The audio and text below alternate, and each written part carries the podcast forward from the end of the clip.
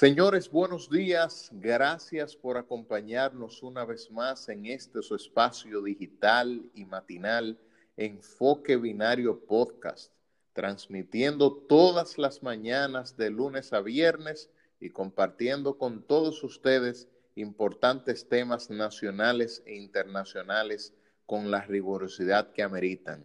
Buenos días país, buenos días mundo, buenos días al colega y amigo Luis Gutiérrez Domínguez. Buenos días, mi hermano Gilberto Luna. Buenos días a todas las personas que tempranito se levantan con nosotros a escuchar este podcast. Un abrazo para todos. Hoy es lunes, inicio de semana, eh, con la pila puesta. Vamos arriba. Seguro, vamos arriba con energías renovadas. Hoy inicio de semana, muchas informaciones importantes eh, para la República Dominicana.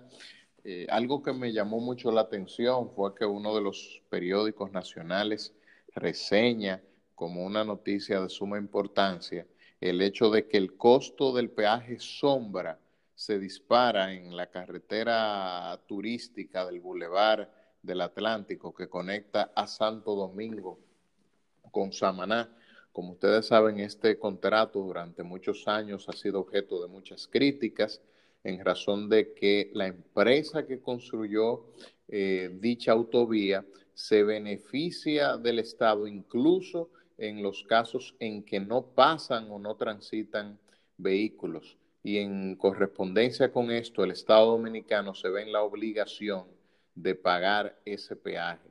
El costo de esta obra fue de unos 305 millones de dólares y en la actualidad el Estado ha pagado más de 328 millones de dólares, superando en más de 20 millones el valor real de la obra. Señores, por otro lado, el Instituto de Tasadores Dominicanos, ITADO, afirma que corruptos y capos encubren sus fortunas en inmuebles, que una labor sería que el gobierno de la República Dominicana utilice cuanto mecanismos sean necesarios a los fines de evaluar eh, estas obras, estas inmuebles y que recuperando los mismos es posible recuperar gran parte de la fortuna que se ha sustraído de las arcas públicas. Por otro lado, el gobierno, eh, mediante una comunicación emitida por el Instituto del transporte terrestre, Intran, solicitó a la multinacional Uber no prestar servicios en los entornos de aeropuertos en la República Dominicana hasta tanto se regularice su situación. Este ha sido un, eh, una decisión de, muchos comentarios en las redes sociales, sobre todo en Twitter, en vista de que cientos de dominicanos entienden que la, la decisión es discriminatoria y que viola la libertad de empresa en la República Dominicana. Por otro lado, señores, las cifras del coronavirus, los casos positivos en los últimos días siguen en aumento en la República Dominicana. De hecho, en tres de los últimos cuatro días, las cifras han sobrepasado los mil contagiados. El día de ayer se anunció 107 personas dieron positivos a este virus y se sumó una defunción más. Las unidades de cuidados intensivos en la actualidad alcanzan el 51% del total disponible y hospitales como el Marcelino Vélez en Santo Domingo anuncian que ya no tienen más capacidad para recibir a enfermos del coronavirus. Luis, vamos arriba con los comentarios hoy. Mira, Gilberto, la verdad es que tú mencionando el tema de, la, de lo que se dice que el crimen organizado esconde sus fortunas en bienes inmuebles y demás. Eh, la verdad es que desafortunadamente el crimen en República Dominicana siempre está dos, tres, cuatro y hasta cien pasos más adelante que las autoridades y que el Estado.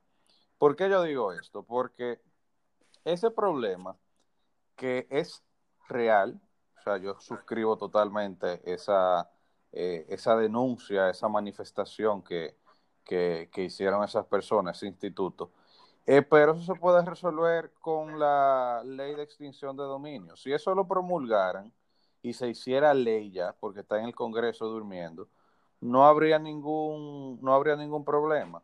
O sea, esa ley, e, ese proyecto de ley lo que haría es, o sea, ese proyecto que se convertiría posteriormente en ley, lo que haría es quitar los bienes, tanto muebles como inmuebles, de personas que han participado en corrupción administrativa, de bienes obtenidos a través de actividades ilícitas diversas, narcotráfico, tráfico de armas, tráfico de personas y un largo etcétera.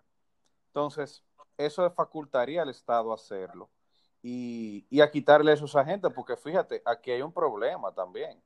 Aquí mucha gente comete mucho narco, por ejemplo, a poner el tema, eh, lo, lo someten a la justicia, cogen unos años de cárcel, salen de ahí y se retiran, viejo. Se retiran con todo su cuarto. Porque hay que decir las cosas como son. ¿Entiendes? Entonces, eso no debería ser.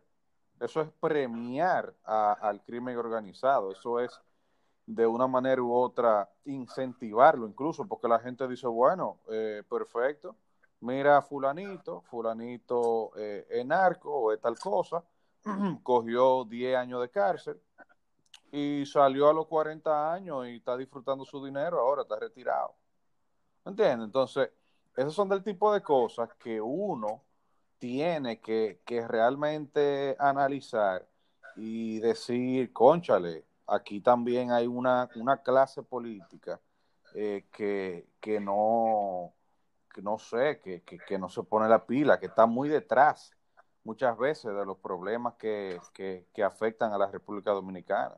Mira tú, por ejemplo, y, perdón que, salte ahora con otro tema, pero es para, para yo, digamos que, que, alumbrar el, problema lo, más que se pueda, dilucidarlo. Mira, por ejemplo, toda esta lluvia que han habido últimamente. Tú sabes que aquí históricamente han ocurrido muchos derrumbes, mucha gente tiene que, que salir de sus de sus comunidades por desplazamiento y demás. Eso se puede resolver con, con el proyecto de ley eh, que se encuentra en el Congreso de, eh, Dios mío, la que, la que establece la planificación eh, urbana, la planificación de los, del destino que se le deben dar a los inmuebles. No recuerdo muy bien el título del proyecto de, ley, lo puedo buscar ahorita, pero eso se, se resolvería con eso. Porque la ley de ordenamiento territorial. gracias, gracias. La ley de ordenamiento, el proyecto de ley de ordenamiento territorial evitaría todas esas desgracias, hermano. ¿Por qué? Porque esa ley diría, mira, eh, aquí en esta zona, aquí no puede haber nadie. Aquí no puede haber nadie. Si tú estás aquí, tú estás en violación a la ley. Y simplemente lo que hay que hacer es cumplir la ley. Aquí se dice muchas veces, no, que la ley no se cumple. Bueno, pero lo primero es que hay que, que, hay que poner las reglas claras y y, promulgar, y promulgarla, hacer que, se convierta en ley y después vemos cómo podemos eh, ejecutarla, cómo se puede hacer cumplir. Pero lo primero es eso. Entonces, ese es el punto. Siempre las autoridades aquí están por detrás de los problemas, lamentablemente, Gilberto. Mira, yo entiendo que sí, que ese es el, problema que hay de fondo. Tú mencionas, por ejemplo, dos normativas que han estado durmiendo en el Congreso Nacional. Eh, pero eso ha sido por, por, falta de voluntad política. Aquí todos sabemos que cuando eh, la embajada de los Estados Unidos, cuando el presidente de un partido quiere eh, que se promueva, que se apruebe una normativa, señores, se hace. Entonces eso es por falta de voluntad política. Yo entiendo que no ha sido por otra cosa. Y, leyes como esas, como esa ley de extinción de dominio, eh, son las que benefician de manera directa a la gente. Porque oye una cosa, aquí hablamos de corrupción, aquí hablamos de cárcel para los corruptos, pero la sociedad no gana nada con que metan un tipo de esos 20 años en una cárcel. Absolutamente nada. Brindándole protección, alimento. De hecho, eso es un gasto para el Estado. pero claro. Aquí lo que se gana es que si esa gente se robaron 20 pesos, bueno, devuelvan los 20 y encima de eso lo condenen a una indemnización de 10 pesos más. Con eso sí gana el Estado. Con eso sí gana la gente. El problema es que lamentablemente el Congreso Nacional, tú sabes que está en otra cosa. En vez del Congreso Nacional priorizar el estudio de esas normativas, promover su aprobación, lo que andan es defendiendo el barrilito. Entonces, de esa manera no va para ningún lado.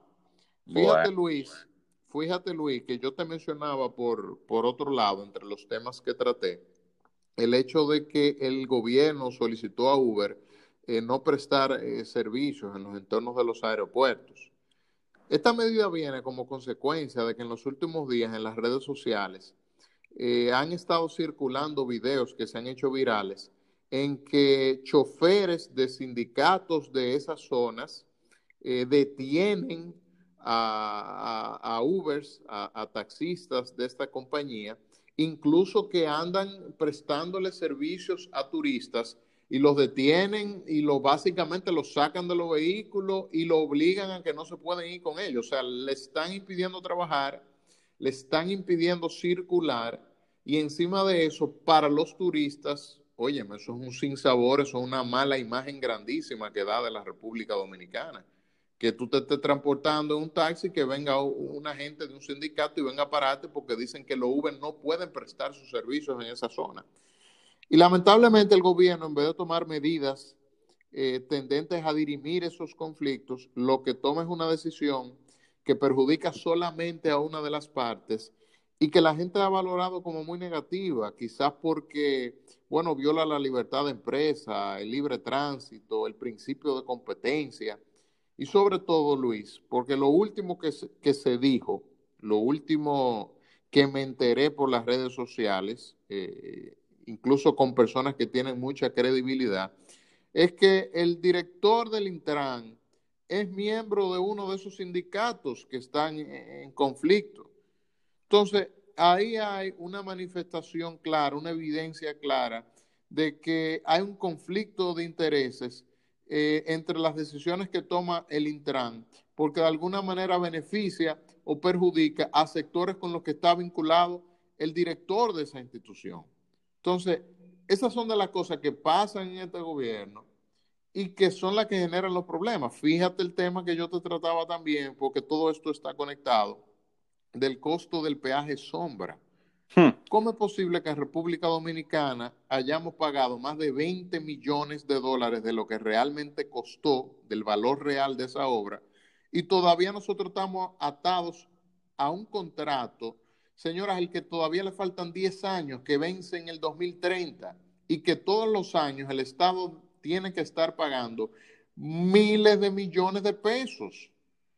Recientemente, por ejemplo, esa comunicación eh, eh, salió a la luz, esa denuncia, esa noticia, porque el 2020 desembolsó la, la, cantidad más grande que se le ha pagado en los últimos 10 años, que ha sido de 2.278 millones de pesos. ¿Hasta cuándo nosotros vamos a estar sufriendo las consecuencias de la falta de institucionalidad, de la falta de regulación y de la improvisación en este país, Luis? Mira, es Gilberto, el Poder Ejecutivo tiene un equipo legal muy bueno, muy bueno. Yo pienso que ellos podrían iniciar acción, eh, iniciar acciones legales en, torno a ese tema. Incluso jurídicamente pienso que ese contrato podría atacarse, eh, porque es que es completamente lesivo para, para el Estado. Eh, o sea, es, un, es un contrato leonino y precisamente el, al menos el derecho común estable, eh, te permite en esos casos impugnar, atacar ese, ese tipo de contrato. Ahora bien, tú mencionaste, tú mencionando este, este tema de lo del peaje sombra y de lo que tiene que gastar el Estado y demás, yo me pongo a pensar, ¿Cuántas veces aquí nos ha hablado que aquí se necesita un pacto fiscal, que aquí hay que, eh, la gente tiene que comenzar ya a pagar impuestos, que, que formalízate, que patatín, que... Ven acá, yo te voy a decir una cosa a ti y a todos los que nos están escuchando. Yo soy una persona que estoy plenamente consciente de que para que una sociedad se desarrolle, aquí todo el mundo tiene que pagar impuestos. Claro que sí, como ocurre en los países desarrollados. Por eso se han desarrollado Pero, espera tu momento. Yo, yo en lo personal, yo, yo, yo no voy a pagar impuestos para eso, ¿eh? Yo no voy a estar pagando impuestos para que, para que unos pendejos, perdón por la palabra, se lo estén robando. Así no. Yo no voy a estar pagando impuestos por un peaje sombra. Yo no voy a estar pagando impuestos para sueldos de, lujo, ni para una nómina abultada, ni para un servicio exterior con muchísima botella. Para eso yo no voy a pagar impuestos. Usted, usted está equivocado. Yo voy a pagar impuestos para salud, de calidad, para educación. Claro que sí, voy a pagar impuestos para, para obras de calidad, pero no para, para obras sobrevaluadas. O sea que aquí lo antes de hablar del famoso pacto fiscal, que aquí mucha gente se llena la boca, sí, sí, sí, el pacto fiscal hay que hacerlo. No, no, no, no, no, no. Aquí lo que hay que ir es por paso, aquí se tiene que resolver esos problemas, esa corrupción rampante y esa falta de institucionalidad, poner las, las reglas claras y después de eso entonces vamos a hablar de pagar impuestos. Pero yo necesito saber que los impuestos míos no se los van a robar. Porque, óyeme, qué bonito es que yo esté pagando impuestos para una botella o que yo esté pagando impuestos para sueldos de lujo de funcionarios que se van y, le dan eh, tarjeta de crédito con la que se van de viaje, con la que van a restaurantes de lujo. No, señores, pero vamos, vamos también a ser un poquito más, eh, un poquito más justos, Gilberto, con esa situación, porque sinceramente, bueno, esas son de las cosas de este país, Luis. Oye, oye, desahogo del lunes. Sí, pero para distender eh, el tema un poquito, eh, eh, mira qué noticia más curiosa y me estoy yendo casi a la farándula, pero bueno, para, para distender esto un poquito. ¿Tú sabes quién es Tulile? claro. ¿Eh? Claro, es tu personaje. Pues, ah, pues tú te la sabes, la canción de. No, tu, Lile, es un, personaje, claro. Además, toca merengue. Yo creo que ese fue una de las primeras personas que comenzó a tocar ese merengue de calle. Pero un, merengue medio raro ese. Medio raro. Vos, tú sabes que Lile usaba panty. Pero bueno, ese es otro tema. Oye, oye, ¿qué es lo que te quiero decir, hermano? Vinculándolo con el tema este de la corrupción eh, tú sabes que Tulí le denunció esta semana en un programa radial. Eh, bueno, dijo primero que conocía muy bien a Alexis Medina, al hermano del presidente. Ay, coño. Y el tema estuvo, Luis, en que según Tulile, Alexis Medina le quedó debiendo ocho fiestas. Dice él que era normal que en tiempos electorales se contratara para tocar algunas fiestas que de hecho muchas de esas fiestas no se le cobraban de manera inmediata, sino que se le facturaban luego. Y que en la pasada campaña, eh, Tulile le tocó ocho fiestas y todavía no se le han pagado ninguna. Que siga ahí, que siga ahí.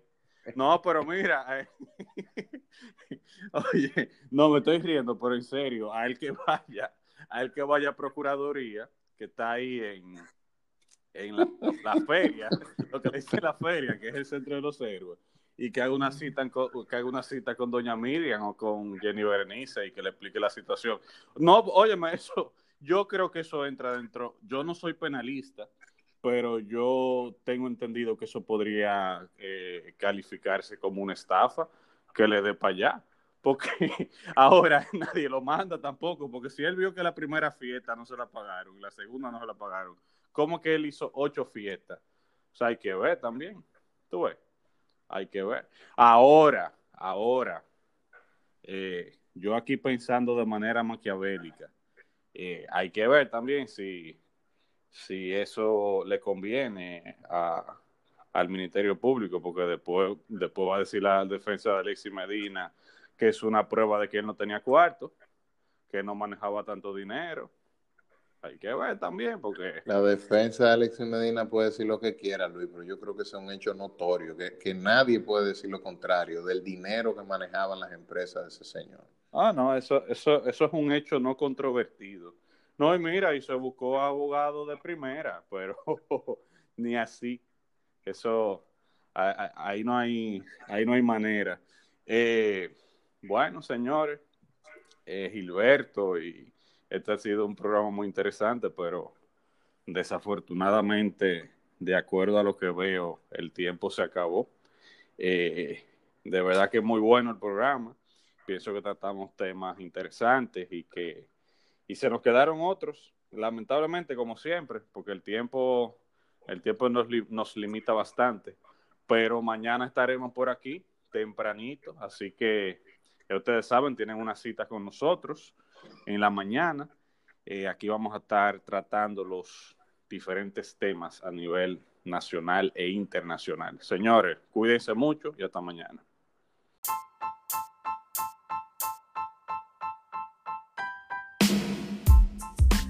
Enfoque Binario, un espacio destinado al análisis de los principales temas nacionales e internacionales que impactan directamente en la sociedad dominicana. Bienvenidos.